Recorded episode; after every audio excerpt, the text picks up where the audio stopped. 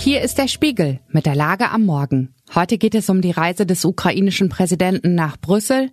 Wir blicken auf die sogenannte Friedensinitiative der AfD-Fraktion und wir fragen uns, warum die Warnung vor Erdbeben so schwierig ist.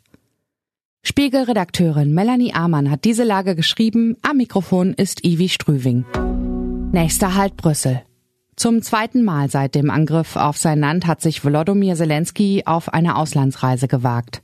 Auf seinem Trip durch Westeuropa erreicht der ukrainische Präsident heute Brüssel. Zelensky wird Gast auf dem Sondergipfel des Europäischen Rats sein und wohl eine Rede vor den EU-Abgeordneten halten. Vor Brüssel war Zelensky in Paris, aber zuerst besuchte er London. Das dürften viele EU-Regierungschefs als kleinen Stich empfinden. Vor allem Kanzler Olaf Scholz und Frankreichs Präsident Emmanuel Macron.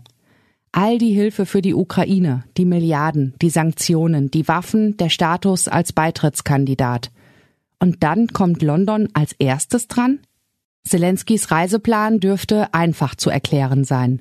Die Ukraine ruft längst nach einer Flugzeugkoalition, während die Koalition der Kampfpanzerlieferanten noch höchst fragil ist. Aus London gibt es positive Signale. Man überlege dort, Zitat, aktiv, welche Kampfflugzeuge man der Ukraine auf lange Sicht geben könne, hieß es zuletzt. Wie aktiv überlegt man in Paris, Warschau und Berlin? Die AfD und der falsche Frieden. Gestern präsentierte die Bundestagsfraktion der AfD einen Plan zur Beendigung des völkerrechtswidrigen Angriffs auf die Ukraine. Der AfD-Vorschlag liest sich, als hätte der russische Botschafter ihn dem AfD-Fraktionschef Tino Kruppalla persönlich zugesteckt. Moskaus Truppen sollen sich zurückziehen.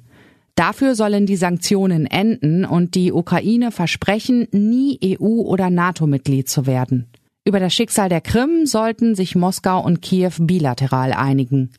Und in vier ukrainischen Provinzen sollte es Referenten geben, ob die Menschen vielleicht lieber zu Russland gehören wollen als zu ihrem Staat. Der AfD-Ehrenvorsitzende Alexander Gauland sagte dazu, Zitat, es ist die Sache von Verhandlungen auszuprobieren, was will Putin denn wirklich? Man könnte solche Auftritte als hirnverbrannt und propagandistisch abtun, sie schlicht ignorieren. Wäre da nicht die Kommentarspalte zu dem YouTube-Video der Pressekonferenz, die nur so wimmelt von blauen Herzchen? Lob und Dank der AfD-Anhänger. Ignorieren ist keine Lösung. Aber was dann? Sag mir, wann der Boden bebt. Viele Leserinnen und Leser dürfen sich fragen, warum eigentlich niemand das Beben in Syrien und der Türkei vorhersagen konnte, in einer Region, die seit Jahrzehnten als Erdbebenzone bekannt ist. Jörg Römer aus unserem Wissenschaftsressort erläutert das so. Es lassen sich nur Wahrscheinlichkeiten ermitteln und Warnungen aussprechen, sobald es losgeht. Das Problem? Die Menschen haben nur eine Chance, die Informationen zu nutzen, wenn sie weit genug vom Erdbebenzentrum entfernt sind. Wer im Epizentrum sitzt, hat kaum eine Chance.